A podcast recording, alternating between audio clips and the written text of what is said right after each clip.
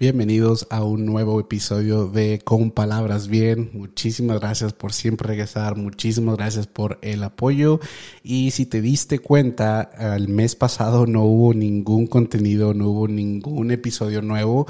Y el motivo fue porque finalmente se decidió abrir un canal de YouTube exclusivamente para el podcast. Entonces, en este canal, si tú estás viendo este, este episodio, en este canal solo va a haber contenido de el podcast otra vez. Invitados, adelantos, algunas sorpresas que tenemos, algunos um, regalos también para los que nos escuchan, nos ven. Entonces, por favor, si no te has suscribido, suscríbete al canal. Créeme que eso nos va a ayudar a pues empezar otra vez la comunidad. No que no tenemos esa comunidad ya, pero otra vez para empezar eh, prácticamente solo el podcast en el canal de YouTube y que eso agarre vuelo y pues llegue a donde quiero que llegue mi, mi contenido y pues para poder ayudar uh, con los temas que se hablen también cualquier persona con que una persona escuche algo que le llame la atención y le ayude, siempre se los he dicho, eso es más que suficiente para mí. Pero de nuevo, muchísimas gracias. Ya hace un mes que, que no se sube nada. Yo estoy así como niño con juguete nuevo. ya van como cinco veces que trato de grabar este episodio y siempre me trabo, siempre digo, no, es que no tiene sentido lo que dije y empiezo a grabar otra vez. Entonces espero que este sea el bueno. Pero mes de octubre, prácticamente nuevo mes, se borra todo y empiezas otra vez con todo. Espero que el mes pasado haya sido bueno, pero si no, ya quedó en el pasado. El mes de octubre es una nueva oportunidad para que puedas lograr tus metas o que puedas mejorar lo que ya hiciste. Pero me hice yo, de hecho, el propósito de ah, subir un episodio nuevo en la primera semana de octubre. Y el motivo que yo me propuse eso fue porque octubre es el mes de la detección y conciencia de la depresión. Ahora también antes de empezar con de lleno el episodio, no soy ningún doctor, no soy ningún profesional. Ah, por favor, la información que te voy a dar también encárgate de tú verificarla y de tú ah, puedes hacer tu tarea, ¿sí? Para que busques ya otros, otras personas que ya son profesionales para que te puedan ayudar. Yo solo hablo de mis experiencias, yo solo hablo de mis situaciones que he pasado y lo que me ha ayudado a mí y lo que no me ha ayudado. Entonces, por favor, y van a escuchar que voy a decir esto muchísimo a lo largo de este episodio, pero por favor, busca ayuda profesional pero vamos a empezar prácticamente con la definición directa de depresión, que la depresión es una enfermedad o trastorno mental que se caracteriza por una profunda tristeza, decamiento anímico, baja autoestima y pérdida de interés por todo. Esa es la definición directa. Otra vez yo lo saqué de una, una red confiable. Si no crean que nada más voy y lo busco en Wikipedia, no. Este, trato de verificar y de verificar dos, tres, cuatro veces que pues la información que les estoy dando es la más correcta posible, ¿ok? Pero en sí eso es la depresión, sí es un trastorno mental no es nada más el estar triste, no es nada más tener flojera, no querer hacer cosas, no. Ese es un trastorno mental que a muchos de nosotros nos cuesta bastante lidiar con ello. Ah, muchas de las veces, sí creo que se los he mencionado aquí durante el episodio, que me cuesta muchísimo levantarme de mi cama, me cuesta muchísimo empezar mi día con una actitud positiva y precisamente es por eso, si tú no sabías, voilà, sí sufro de ansiedad y de depresión. Entonces también creo que ese es otro de los motivos porque realmente me emociono de, este tema y me encanta hablar de este tema porque otra vez yo lo estoy pasando, estoy lidiando con eso. Entonces si te puedo ayudar a ti, pues eso me, me causa bastante alegría. Pero algunos de los síntomas de la depresión es sueño excesivo, insomnio, tristeza, cansancio frecuente, sentimientos de culpa, falta de energía, irritabilidad. Ah, y esos son por mencionar algunos porque sí hay, hay, hay, otros. Pero si se dieron cuenta, aquí es lo, lo preocupante, ¿sí? que esos, esos síntomas, perdón, se pueden confundir muy bien con flojera, ¿sí? Por ejemplo, el sueño excesivo, ¿sí?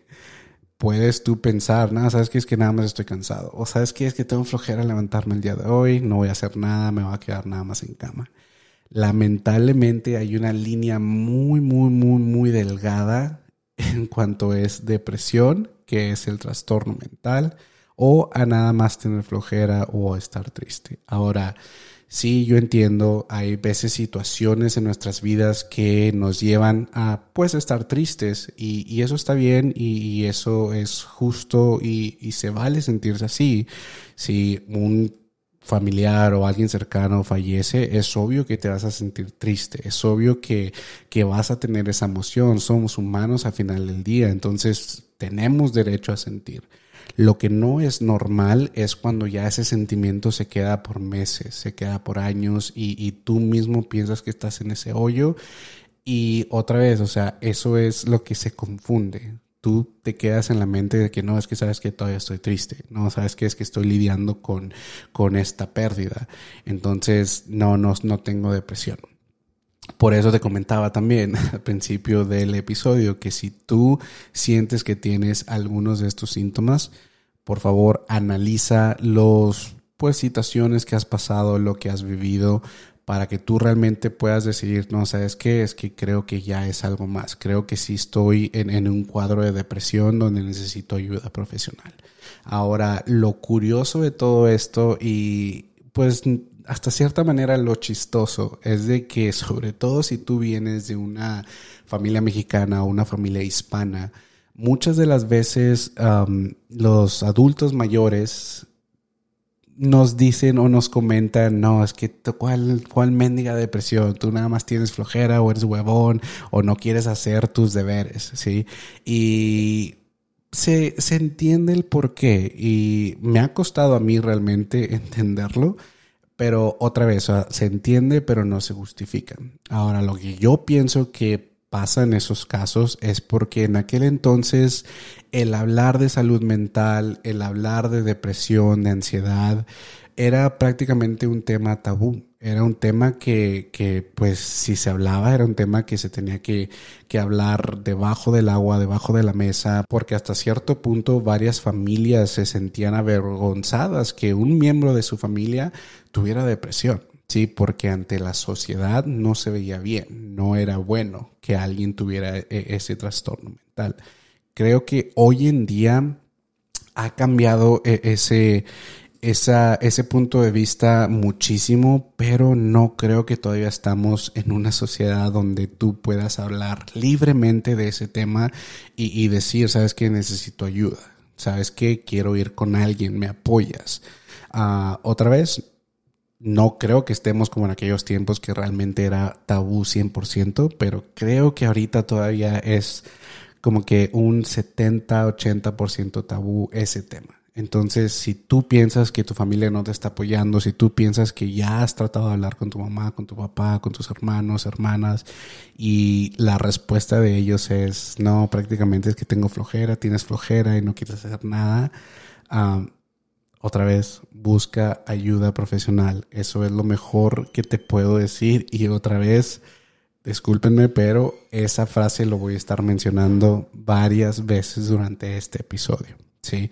Eh, y prácticamente eso es lo chistoso que les comentaba de esa situación, que, que muchas de las veces nosotros crecemos con esa ideología, crecemos con esa idea de que está mal expresar nuestros sentimientos, que está mal el, el decir cómo nos sentimos realmente. Y ahí es donde tú te empiezas a quedar todo adentro. Y ahí es donde te empieza a afectar. Y no nada más a ti, eso es lo lamentable de este, de este trastorno mental que es depresión. Eso es lo, triste, que una vez que te llega a afectar a ti, poco a poquito va afectando a tus seres queridos, poco a poquito va afectando a tu relación en el trabajo, con tus amistades, con tu familia y no te das cuenta. Sí, claro ejemplo, uno de los síntomas era la irritabilidad, ¿sí? Eso es, para los que no saben exactamente, es cuando tú reaccionas inmediatamente a cualquier situación, ¿sí? Puede ser buena o mala, ¿sí? Entonces, si tú andas de malas y te hablan, explotas, ¿sí? Explotas con ellos y, les contestas de mala manera, les contestas como que no me hables así, cuando ellos te están hablando prácticamente bien. Eso es uno de los síntomas. Entonces, eso empieza a afectar con tu círculo, ¿sí? Tus amistades, tu familia, que ellos nada más te hacen un comentario, pero tú no lo recibes de la buena manera. Entonces ahí es donde también ya se pone un poquito más peligroso. ¿Por qué? Porque tú mismo vas alejando a gente que quiere apoyarte. Y en la mayoría de los casos, ellos no saben cómo apoyarte de la mejor manera. Ellos te ayudan a sus posibilidades. Y les comento esto porque eso me ha pasado a mí. Y esto fue una plática que, que, lo he tenido con mi familia, pero muchas de las veces realmente yo nada más quiero estar solo en mi cuarto. Sí, quiero estar solo nada más acostado o viendo la tele. Y mm, mi familia se preocupa por eso, pero ya creo que ahorita están entendiendo un poquito más que en veces eso quiere decir que necesito mi propio espacio. Eso quiere decir que yo necesito despejarme de lo que traiga o de lo que haya pasado y que al final del día pues voy a estar bien. Pero antes no era así la situación. Antes era de que no, pues porque estás encerrado, estás enojado, ¿qué tienes? ¿Qué hicimos?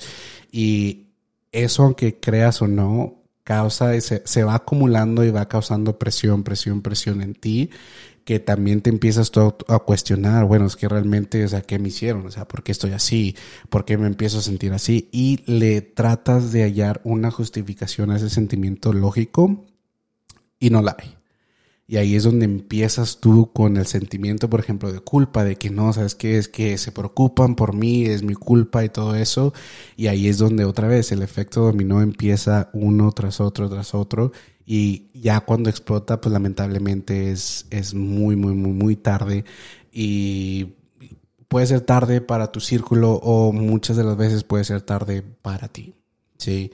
Y a eso me refiero, ya saben a qué me refiero. Muchas de las veces la depresión se va a, otros extremos donde pues lamentablemente las consecuencias son, son fuertes y, lamentables y, son consecuencias que muchas de las veces no se pueden mejorar o no se pueden pues cambiar.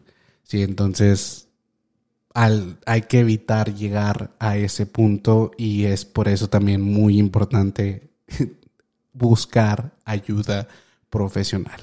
¿Ok?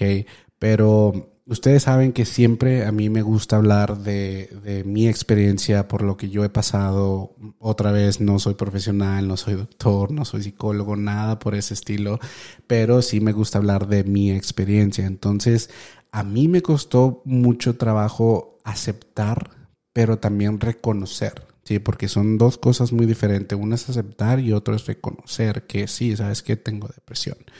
Uh, una porque otra vez la línea es tan delgada que muchas de las veces piensas, no sabes que es que nada más estoy triste. Pero ya cuando tú ves y pones como que una lista y estás viendo, no sabes que es que no es normal que me sienta cansado todos los días. No es normal que, que quiera estar en cama todos los días. No es normal que siento que cualquier cosa que hago es mi culpa o cualquier cosa que pasa va a ser mi culpa. Es cuando empiezas tú a notar de que, ah, caray, bueno, o sea, ¿qué está pasando en mí? ¿Qué está pasando por mi mente? ¿Qué es lo que está pasando realmente en mí que ya me está afectando? ¿Sí? Entonces ahí es donde yo, por ejemplo, me puse a pensar, eh, porque hubo varios días seguidos que me sentía súper cansado, pero a la misma vez no podía dormir. Y eran días de que, pues imagínense, o sea, yo con mi cansancio y, queriéndome dormir durante el día en mi trabajo o lo que estuviera haciendo durante ese día y no poder dormir en la noche, pero saber que tengo cosas que hacer después, pero otra vez no tenía las ganas y ahí es cuando empezó a afectar, por ejemplo, mi trabajo. Ah, porque también, o sea, uno de los síntomas también es que pues tienes bajo autoestima.